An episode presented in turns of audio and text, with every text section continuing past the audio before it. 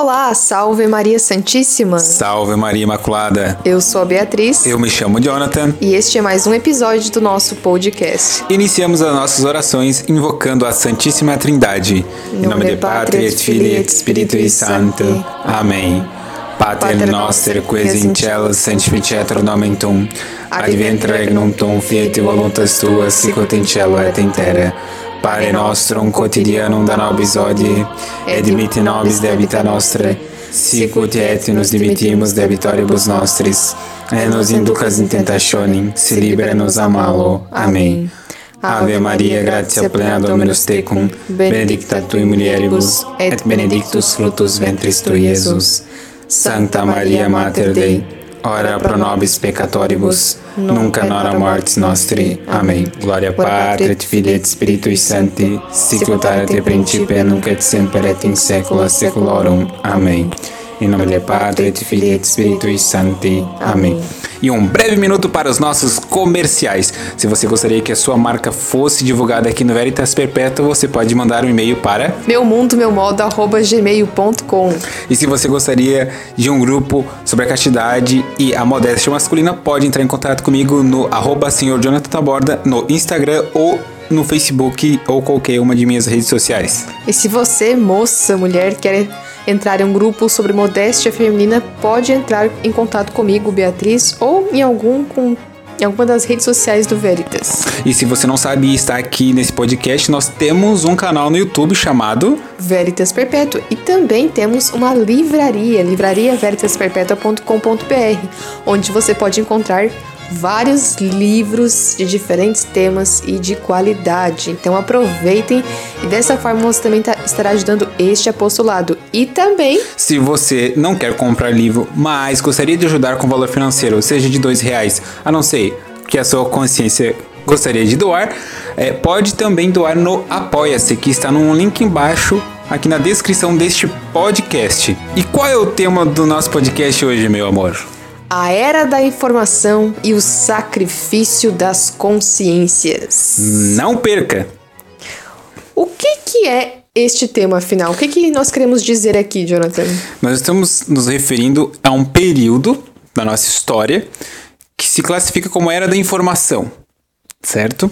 Então, significa, o primeiro termo informação, é diferente de aprendizado. Então, se informar é diferente de aprender algo. A informação acontece de forma rápida muitas vezes, né? Já o aprendizado é algo que acontece em um processo, a aprendizagem é um processo que demora. A era da informação é a era da rapidez, da instantaneidade. As pessoas querem tudo instantâneo. Poderíamos dizer que é a época dos filodoxos. Muito bem. Quem são os filodoxos? Os amantes da opinião. Ou opinadores. Então, doxia vem de. Doxa vem de opinião, certo? A gente pode classificá-la como opinião ou uma, um argumento rápido, sem muito aprofundamento. Então, isso é doxa. Filo de amante. Então, filodoxo, amante da opinião, certo? Ou opinador. E a segunda parte do título é o sacrifício das consciências. Por quê? Como acontece isso, né? As pessoas, elas querem tudo instantâneo. Nós vemos a época em que, bom, nós temos dúvidas sobre alguma coisa, basta pesquisar no Google com um objeto que está muito próximo de nós, nossos celulares ou notebooks, enfim, algo que dê acesso ao Google e pronto, a nossa dúvida será satisfeita, a nossa curiosidade, melhor dizendo, é satisfeita. Uhum. E o que acontece como resultado? É que as pessoas já não mais cultivam o amor à verdade e já não tem mais a sabedoria dos nossos antepassados. Por quê? Como acontecia com os nossos antepassados? Então, quando se tinha uma dúvida antigamente, começava-se com um processo de especulação. Então, os antepassados, eles não sabiam sobre determinado assunto e eles começavam a especular aquele assunto até se aprofundar no conhecimento ou de uma tradição ou de uma técnica, certo? Então, a princípio, toda a ciência ela começa com a especulação. Você não sabe, você começa a especular baseado em alguma memória que tu tem, em algo que você sabe. Bom, essa especulação ela nunca é o suficiente, ela sempre é a porta de entrada para esse conhecimento. E os nossos antepassados utilizavam muito a potência da razão. Então, lembra que nós temos potências na nossa alma. E o intelecto, ela, ele pode, que é a outra potência, pode se utilizar tanto da razão quanto do imaginário e como que, infelizmente, das concupiscências. Certo? Então, antigamente, eles passavam da especulação para uma via racional, argumentativa. Claro, existem, existem várias técnicas argumentativas e também científicas. E eles se utilizavam disso.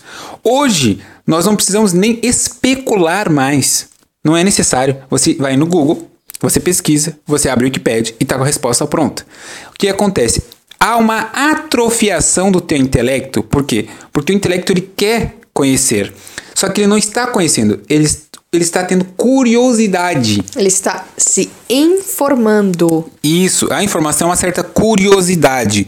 E essa curiosidade é uma forma de concupiscência do saber. Uhum. Então, ah, eu quero saber sobre as galáxias, sobre buraco negro, sobre, ou sobre outras religiões. O que acontece se você não, não se aprofunda, você não, se lê, não lê nem sequer um livro, ou pior ainda, você nem sequer especula o que significa a palavra. Por isso que nós podemos dizer que a era da informação é a era da superficialidade. Exatamente. E por isso que aqui vem um, uma indicação de um livro que eu já, já fiz o um review no canal chamado Elogio da Superficialidade, o universo das imagens técnicas, do Willem Flusser. É muito importante porque nesse livro ele traz exatamente essa temática. Nós sabemos muito, mas muito de forma superficial. Sempre coisas de forma superficial. Nunca há um aprofundamento. E nós que estamos estudando as virtudes agora, nós notamos que essa tendência da superficialidade faz com que a gente atrofie o intelecto.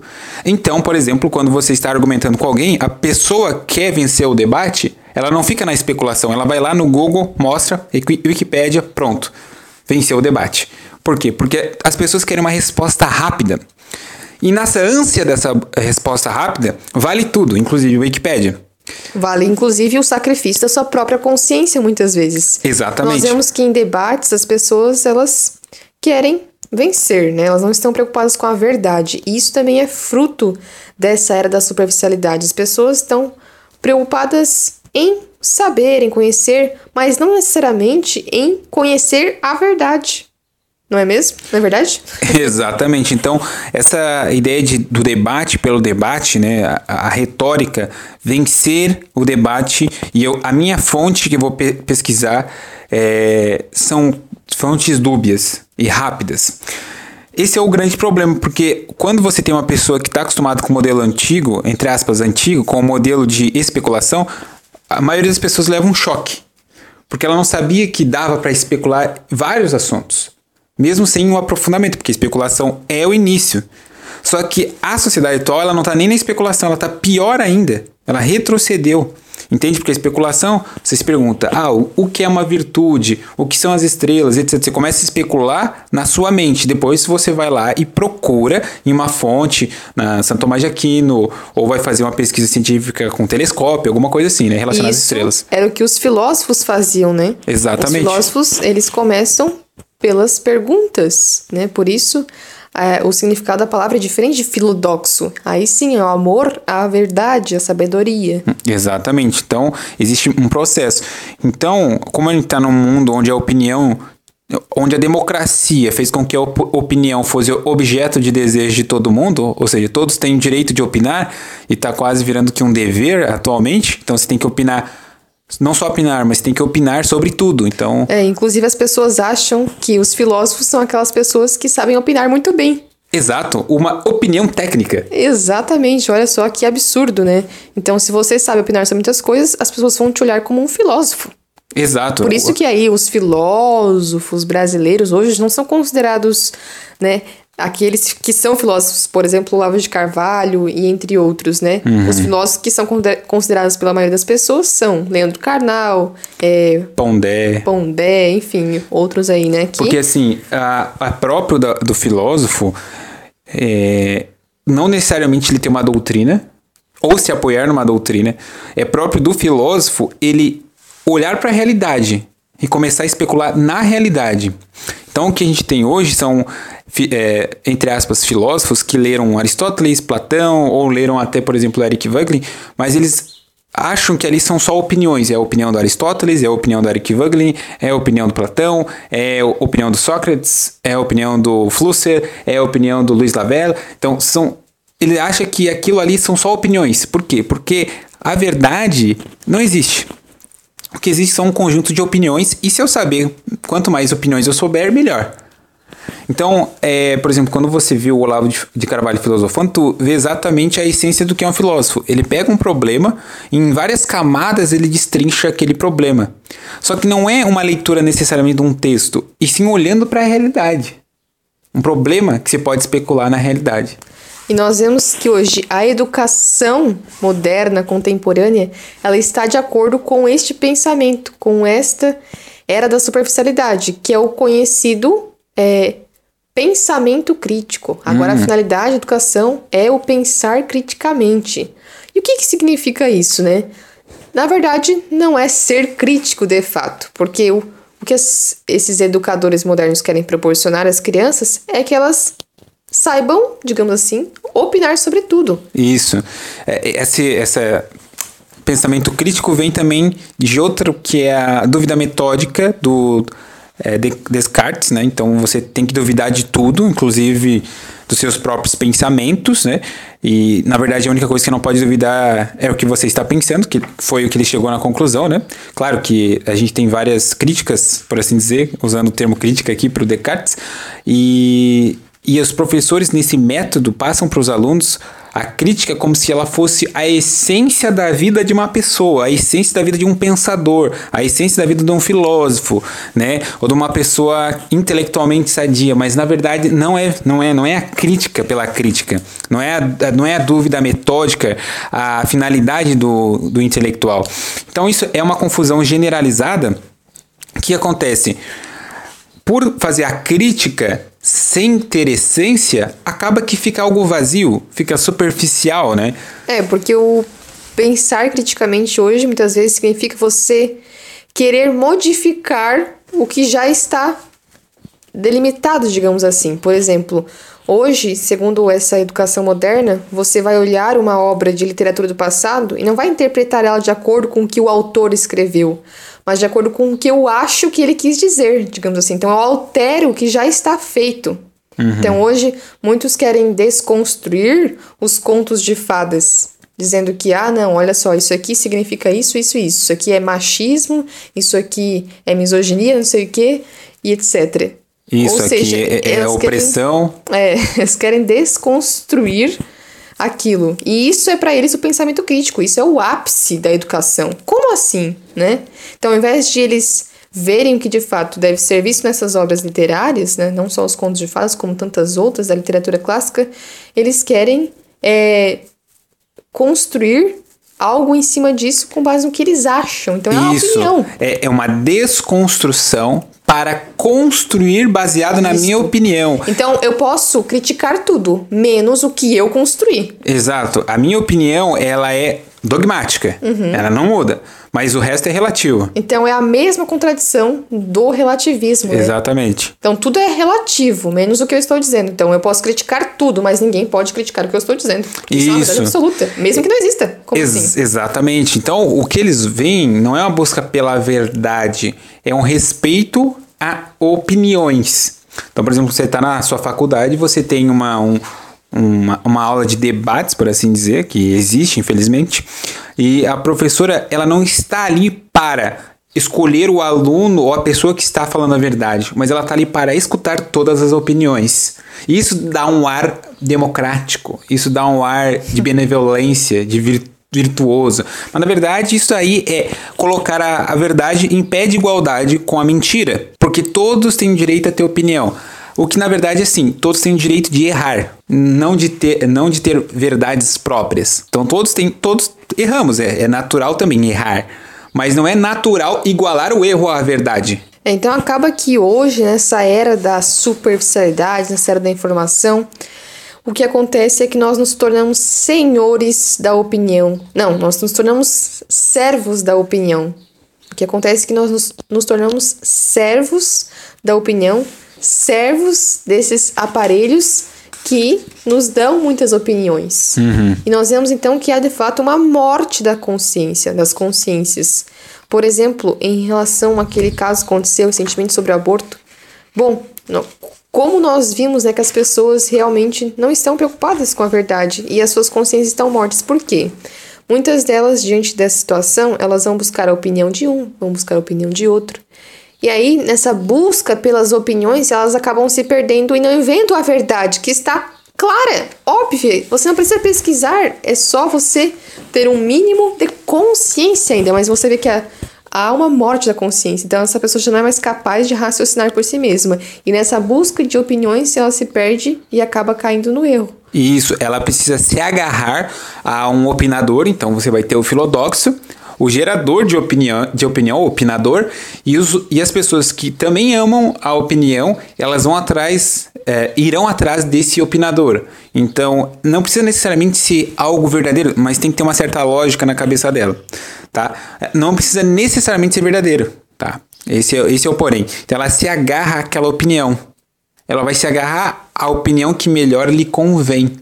Então, como uma mercadoria mesmo sabe? Você atrofia sua mente. Tem uma frase aqui do Fluster que eu estava procurando, que é, eu achei aqui interessante, que, é, que fala assim: é, Se nada de novo surgir na minha cultura, ela decairá no amorfo, da cultura de massa. Se nada de novo surgir na minha memória, ela se decomporá em atrofia.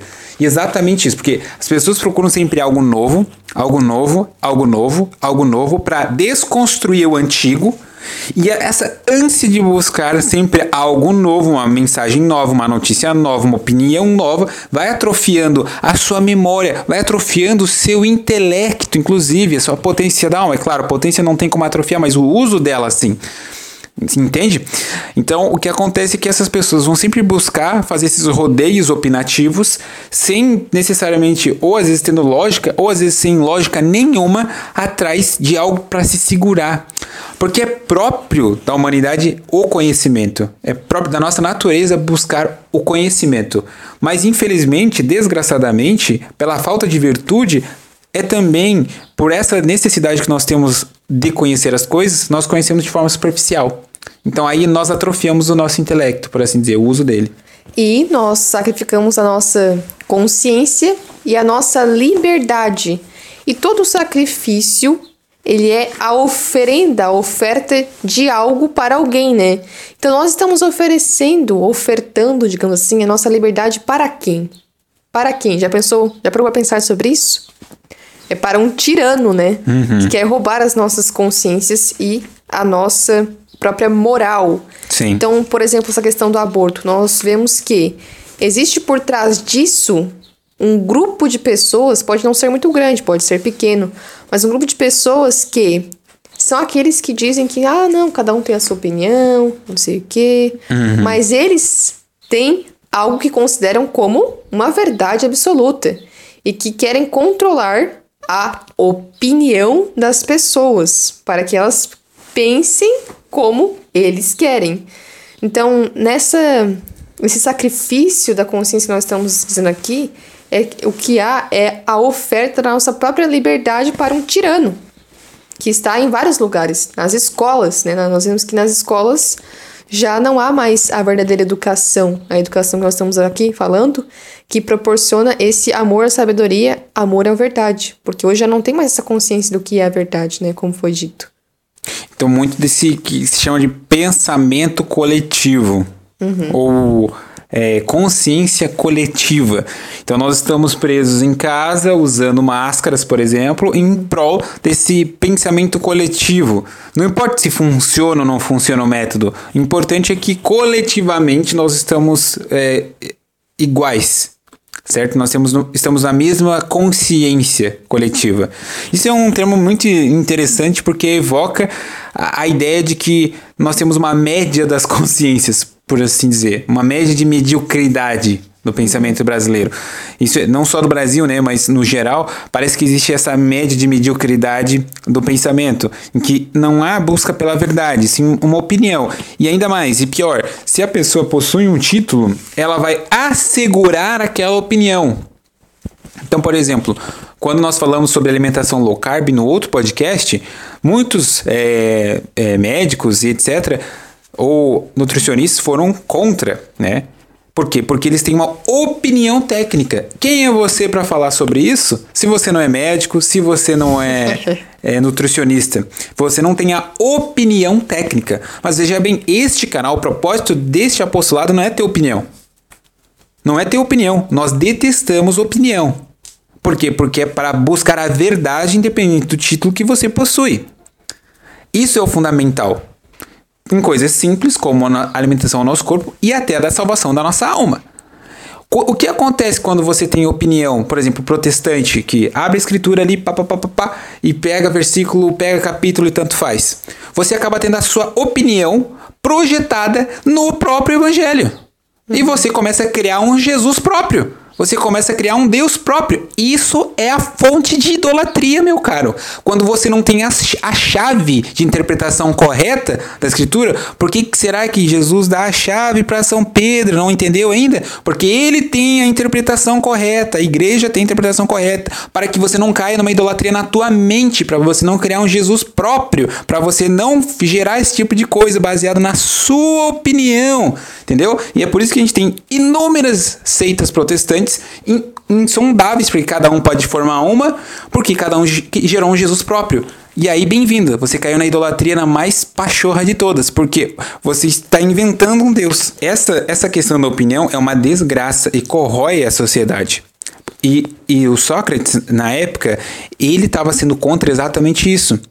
Ele não queria a opinião necessariamente, ele queria a voz da verdade que estava dentro dele e entender onde é que estava a verdade nas coisas, e é. não na opinião dos sábios.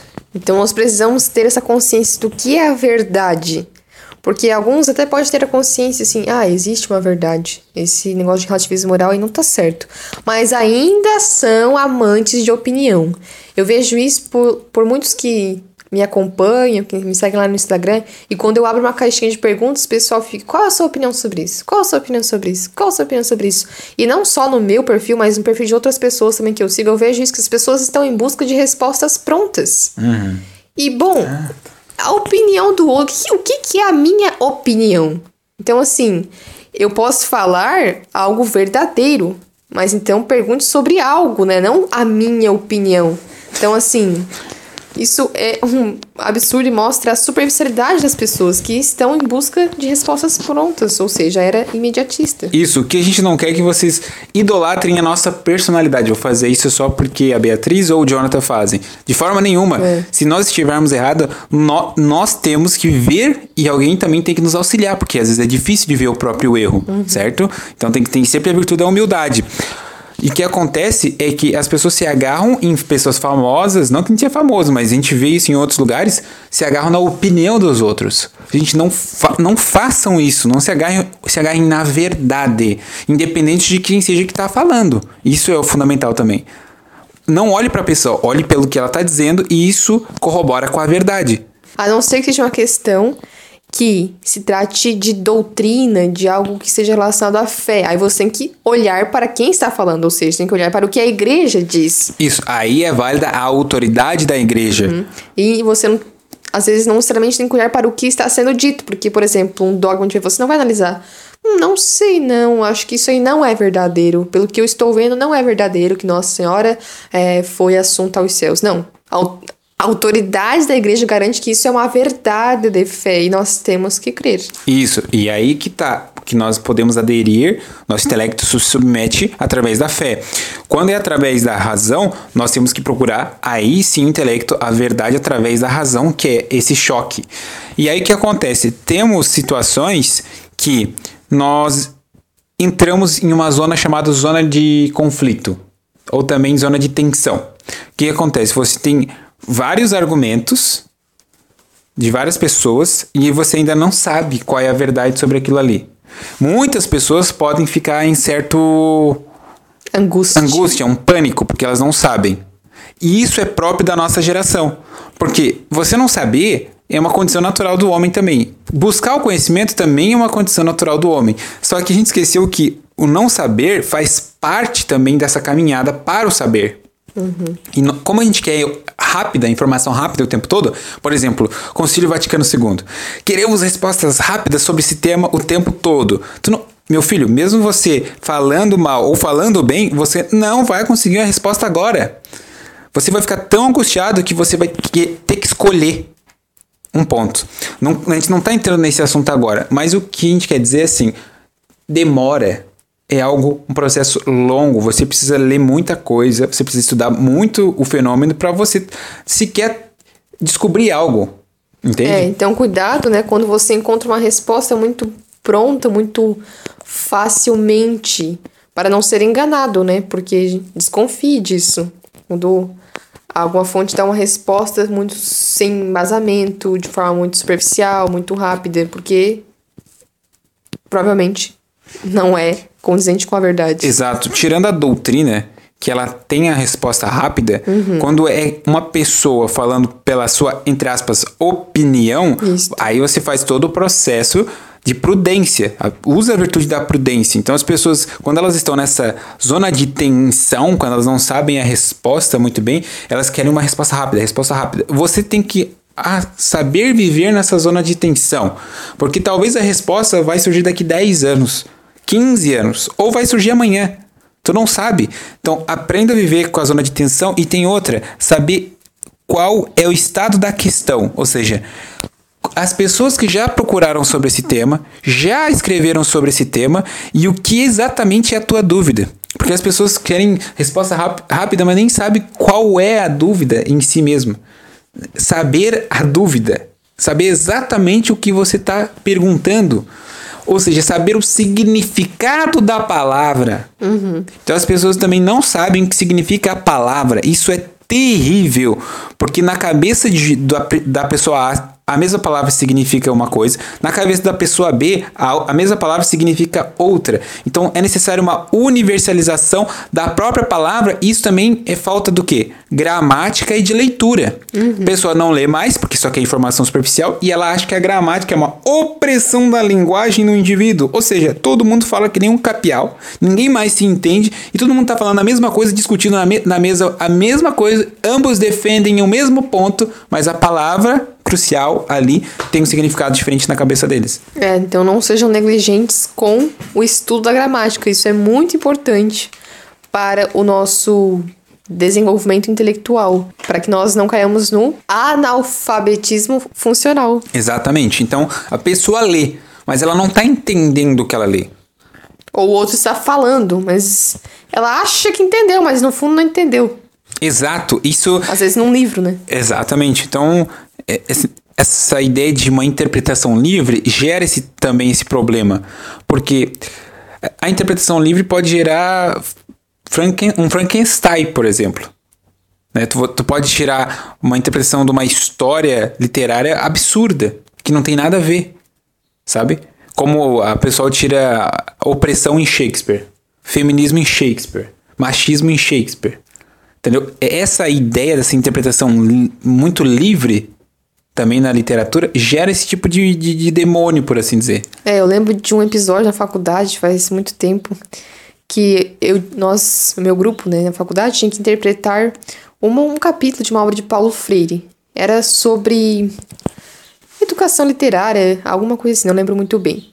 Não lembro muito bem também o um assunto específico, mas eu lembro que Paulo Freire tinha falado algo até interessante ali, eu achei interessante, alguma coisa parece que tinha de verdadeiro ali.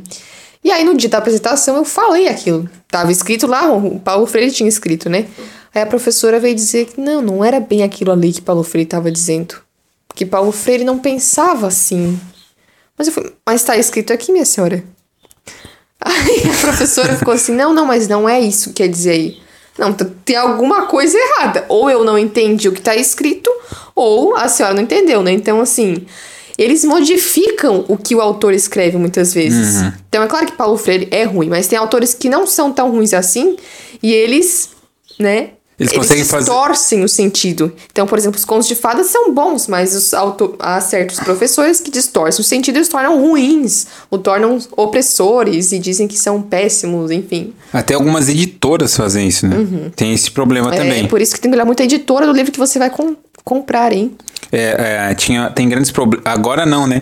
Mas, por exemplo, Confissões Santo Agostinho uhum. tem edições péssimas. Por quê? Porque são edições protestantes. Isso. Então, por tira... exemplo, editora Mundo Cristão, não é, comprem. É, tira a, o ideal de santidade que tem ali no livro, por exemplo. É. Então ele é apenas mais um pensador cristão, por assim dizer, sabe? Não um, um santo Agostinho, o, o, bispo de Hipona, por exemplo. Então tira essa essência. Então nós temos que ir meio que na fonte original da literatura, também de alguns, algumas edições. É muito difícil mas é extremamente necessário. Uhum. Tá? Ou o mais fiel possível, né? Na tradução, por exemplo. Isso. O mais fiel possível, já que a gente não consegue ir na fonte primária, mas pelo menos uma que tenha uma qualidade próxima, tá? Para que a gente não fique nessa mediocridade. Quando eu comecei a ler escritura, né? Eu consegui terminar o Novo Testamento e agora estou lendo o Antigo e terminando o Pentateuco. E eu... É... E o meu imaginário não só foi alimentado como muitas situações dentro da própria igreja hoje, mas também da própria liturgia, elas foram se clarificando. Então deixou de ser aquela leitura superficial, aquela, aquele, aquela fé é, sentimental e atrofiada e começou a quando você lê a história, por exemplo, da, de Moisés no Pentateuco, tu vê exatamente o que, que é a fé mesmo, sabe? Abraão, Isaac, Jacó, Israel. Tu vê exatamente qual é a fé que gerou o que a gente conhece como Igreja Católica hoje, porque nós somos a continuidade dos judeus pela graça em Jesus Cristo.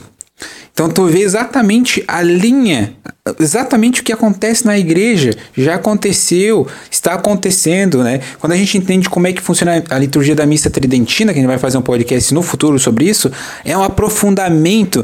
Então, às vezes o católico mediano, né, vai na missa, comunga, mal confessa e quer que tenha uma fé e quer que surja um milagre extraordinário na sua vida, quer que seus problemas todos sejam resolvidos, mas gente, é necessário sim uma interiorização você entender, você ler, porque tudo isso ajuda até como você reza, até o que você pede para Deus. É, como nós sabemos, a virtude da fé ela é uma virtude teologal que vem com o influxo da graça. Mas isso não significa que é um milagre, que você agora não precise mais estudar, entender as coisas, porque não, é um influxo da graça. É, não, não agora, é assim, né? exato, existe uma falsa humildade é, nessa questão, uhum, é porque as pessoas falam o seguinte: não, isso são coisas difíceis. Eu não sou capaz. Eu não sou capaz, só os sábios, o pessoal assim, mais inteligente. Eu não, sou uma pessoa simples e etc. Mas, no fundo, você sabe que isso daí é uma desculpa pra preguiça. A gente sabe disso, porque uma pessoa humilde ela não fala, ela nem sequer ela fala, ela fala assim, não sei e ponto, acabou. Uhum. Se ela tiver que ler, ela vai ler e tal. A pessoa humilde não é a pessoa que não faz um trabalho intelectual. Não tem nada, não tem a ver com isso aí. Isso é uma pessoa preguiçosa que não quer fazer o trabalho dela. Então a humildade ela não está relacionada com a falta de um trabalho. Entende? A humildade não é isso. A humildade é dizer não sei. A humildade Exato. se resume na palavra não sei. E hoje é muito difícil, né? Na era da, da superficialidade. Ah, isso é Imagina. bem lembrado né? As pessoas agora sabem tudo, elas têm acesso à informação, né? Como assim? Como assim? Tu não viu o jornal? Você não viu a, na notícia? Você não viu na previsão do tempo? Você não viu não sei o quê? Ou seja, você tem que ser rápido, rápido, tem que ver, tem que ver Facebook, Instagram, etc. Nós usamos, a gente sabe disso. Então é uma, algo também que a gente vê como algo errado é, ficar o tempo todo ali, ficar um, muito tempo nessas redes sociais, ou pegando informações, informações, informações, informações, informações e nada. E o que acontece? Se você te, testa no seu, na sua família ou no seu grupo de amigos, a pessoa dizer algo muito óbvio e você falar, não sei, a pessoa entra em choque. Uhum. A pessoa entra em choque, eu já testei isso, a pessoa entra em choque. Ela pessoa, como que você não sabe? Aí você pergunta, o que significa essa palavra? A pessoa vai ficar mais irritada, porque em vez de ela dizer que também não sabe, ela vai ficar indignada que você está perguntando uma coisa óbvia. É, que parece óbvio, mas não é, não é tão óbvio assim se ela não sabe, né? Exato. Ah, por exemplo, vou dar um exemplo bem prático. A pessoa fala assim: nós temos que ter mais fé. Aí você fala: sim, não sei o que é. O que é ter fé? O que é fé? A pessoa entra, ela vai ficar louca. Como ter mais fé? O que é fé? Uhum. Né? Você pergunta para a pessoa que é fé, ela não sabe, mas ela, você, ela acha que tem que ter mais. E muitas pessoas confundem fé com sentimento, senti sentimentalismo. E aí, quando você começa a perguntar as coisas, o significado da palavra, é que você começa a separar o joio do trigo. E as pessoas ficam irritadas. Porque é própria do medíocre. O que, que é o medíocre? O medíocre fica no meio, né? Ele não diz que não sabe, mas ele também não diz que sabe tudo. Ele fica lá no meio. Em vez de ele dizer que não sabe, ele se irrita. É, você deveria saber também. Você está me perguntando? Por que, que você não sabe? Pesquisa aí no Google. É. Entendeu? Então, vem muito disso, as pessoas ficam irritadas por você não saber algo. Isso eu acho um absurdo, porque não tem como tu saber tudo, mas essa ideia vã, superficial de que todo mundo tem que saber tudo, gera esse tipo de pensamento. É, então nós vemos que a era da superficialidade, essa era da informação tá ligado com querer tudo muito de forma imediata. Então as pessoas querem tudo muito acelerado. E parece que nós ficamos acelerados junto com essa era do, do imediatismo. Então, nós queremos tudo muito rápido, até nas pequenas coisas. Então, nós estamos é, usando nosso computador, nosso celular, se trava algum um pouquinho, se demora um pouquinho, se a internet trava um pouquinho, nossa! Nossa, que computador horrível! É, internet isso. horrível! Já começa né, a xingar. a xingar e tudo mais. As pessoas parecem que elas estão assim, loucas, muito aceleradas, né? Parece que não tem mais uma pausa, não tem mais aquilo de aprender as coisas no seu tempo, né? Então até os professores hoje não sabem mais ensinar, né? Uhum. Então agora os professores eles não ensinam mais como antigamente, de modo que os alunos possam aprender. Hoje nós vemos que muitos professores eles utilizam recursos tecnológicos e há uma defesa muito grande em relação a isso na educação, de usar a tecnologia. Mas acaba que com isso o professor descarta o aluno como pessoa, não é verdade? Exatamente. Tem, tinha um colega meu de faculdade que ele é, ele falava o seguinte, e eu concordo muito com essa com, o que ele estava descrevendo, porque ele descreve exatamente o que nós estamos falando aqui que, por exemplo, numa aula de engenharia, nós, o professor deve resolver o problema no quadro. Uhum. Para mostrar o nível de dificuldade do problema, porque o aluno, quando vai resolver um problema, né, num curso de engenharia, né, no, na física, no cálculo, ele vai resolver o problema como o professor está tentando resolver. Quando o professor usa um slide, por exemplo, o professor mostra as etapas, mas o professor não faz.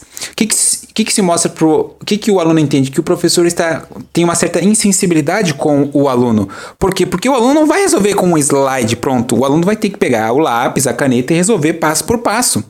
E assim também o professor, não só na área de exatas, mas também na área de humanas, o professor tem que se colocar no lugar do aluno para que o problema seja entendido por ele e ele resolver como o aluno iria resolver da melhor forma, já que ele sabe como resolver o problema.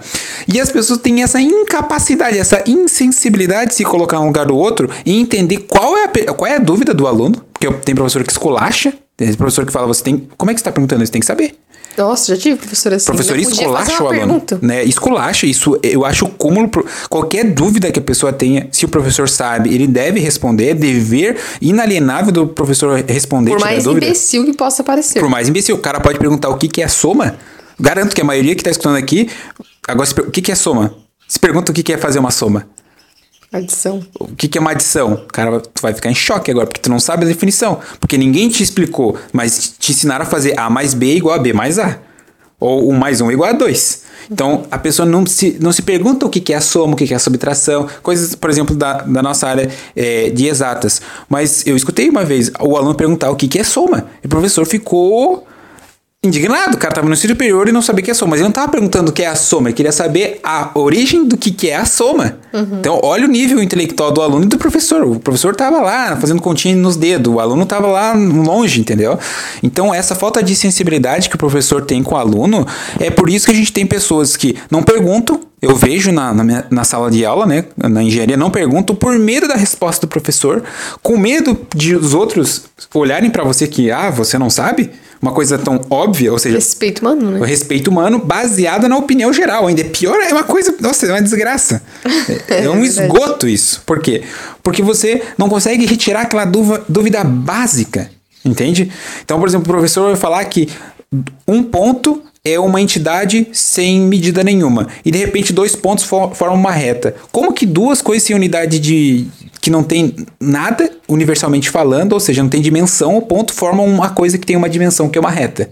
que foi a dúvida do Olavo em geometria. Foi uma, uma dúvida minha sobre a gravidade, que eu posso falar em outro podcast, como que duas massas se atraem, uma, uma sendo igual à outra, mas tudo bem. Não é que está... Mas eu fui perguntar ao professor de mecânica estática e dinâmica, eu lembro na disciplina, e ele ele abstraiu, foi um professor sincero, ele falou: "Eu não sei". Foi a primeira vez que eu escutei. Ele, tinha, ele sabia deduzir toda a física uhum. clássica, mas ele não sabia me dizer por que, massa atrai massa. Porque é, uma, é um problema muito, muito grave.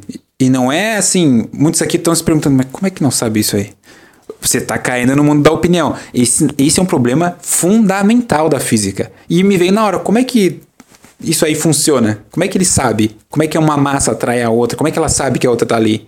Ah, é a, todo mundo evoca a Deus a gravidade. Ah, é a gravidade. Sim, mas como é que ele sabe que um tá ali? Eu fui batendo nisso até eu, eu quebrar o, prof, o, pensamento do professor, não me dá uma resposta rápida. Eu queria saber essência, sem saber tudo isso, essas técnicas. É, parece que os problemas mais difíceis de responder são os que parecem mais simples, né? Os mais banais. Exatamente. E muitas vezes os que são mais simples de serem respondidos, às vezes são é, feitos de uma forma que parece uau, muito intelectual. Intelectual, muito difícil. Então, assim, num debate, se alguém faz uma pergunta bem elaborada, todo mundo olha, nossa, que pessoa inteligente aquela ali, né? E às vezes não, necessariamente, né? Não significa, às vezes é uma pergunta idiota até. Mas por ser é feita, por ser elaborada de uma forma pomposa, digamos assim, então parece que é uma pessoa intelectual. Então, vejam que nessa era da superficialidade, as pessoas se deixam levar pela aparência de intelectualidade. Então, assim, às vezes alguém escreve lá tudo bonitinho, tudo é, de forma cheia de intelectualismo, né, digamos assim. Por, é, por exemplo, a palavra feto. Uhum. Então, as pessoas, né, eu lembro lá no... Tinha uma, uma palestra na medicina que usava a palavra abordagem do aborto e o feto. Mas o que, que é o feto? Pergunta, o que é feto? Feto é uma pessoa se é uma pessoa, por que, que usa a palavra feto? Então é bebê. Uhum. A palavra feto ela é, ela é utilizada tecnicamente para que você não designe como pessoa. E a pessoa que utiliza a palavra feto, ela tem esse ar intelectual para transparecer que o aborto é algo permissível. Porque ela começa a utilizar termos próprios de uma própria ciência ou técnica específica. Uhum. Então, a pergunta é certa. Não é feto. A pergunta não, não é feto é um bebê, é uma pessoa. E aí que você pensa diferente quando você fala a palavra bebê e quando você fala a palavra feto. A palavra feto invoca no imaginário um corpo de células. A palavra bebê evoca na tua mente uma pessoa. Uhum. E por isso que a palavra ela é bem usada pela, pelos manipuladores por causa disso, por causa do nosso imaginário. Então ele sabe exatamente isso. E por isso que existe uma manipulação da linguagem. E aí, é, o pessoal né, é, que quer dominar o mundo, os globalistas, eles sabem exatamente isso, que a manipulação da linguagem é fundamental para tudo destruir e construir uma sociedade de volta. A nova língua, né, que falava hum. George Orwell no livro 1984. É exatamente isso que nós vemos, né? É a modificação da linguagem, tá ligado ao politicamente correto, inclusive. E queria deixar a sugestão também de uma leitura, outra leitura aqui para vocês, chamado o um livro chamado 10 Maneiras de Destruir a Humanidade de Seu Filho. É o, um livro do Anthony Esolin, o mesmo autor daquele livro chamado 10 Maneiras de Destruir a Imaginação de Seu Filho, que está na nossa livraria. E nesse livro ele fala bastante sobre essas questões que nós tratamos aqui também, sobre é, a morte da liberdade das consciências e a compulsão, né, as compulsões. Então ele fala bastante sobre isso, inclusive em relação à educação, como nós comentamos aqui. Tem até uma citação que ele diz o seguinte: a máquina pode oferecer uma lista de itens para serem copiados? Sim, certamente.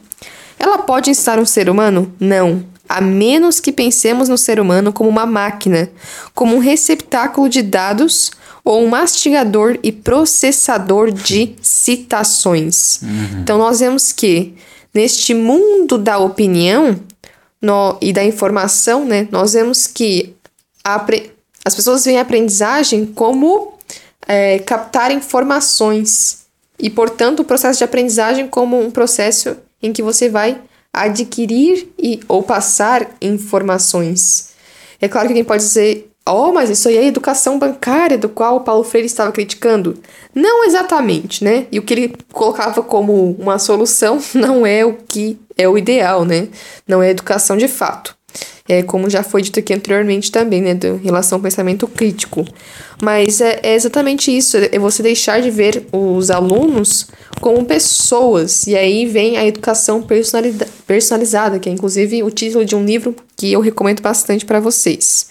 Então, é, nessa época da informação, em que nós usamos máquinas para conhecer, entre aspas, para se informar, nós vemos as pessoas também como máquinas.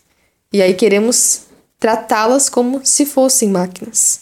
Então, veja o grande problema também pelo qual passa a educação, né? Então, aqui neste podcast, deixamos essas sugestões de livros para vocês. É, 10 maneiras de destruir a humanidade e seu filho e o elogio da superficialidade. O universo das imagens técnicas, do Willem Flusser.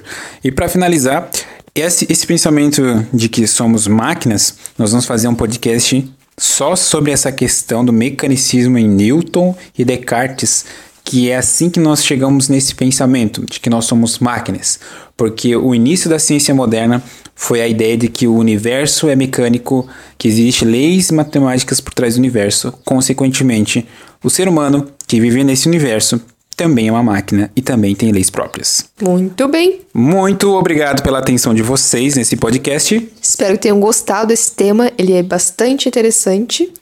E tem muito a ser desenvolvido aqui, né? Então acredito que vocês poderão contribuir também com comentários e sugestões de novos temas. Então fiquem à vontade para entrar em contato conosco e deixar lá sua sugestão. E não deixe de comprar esses dois livros na nossa livraria.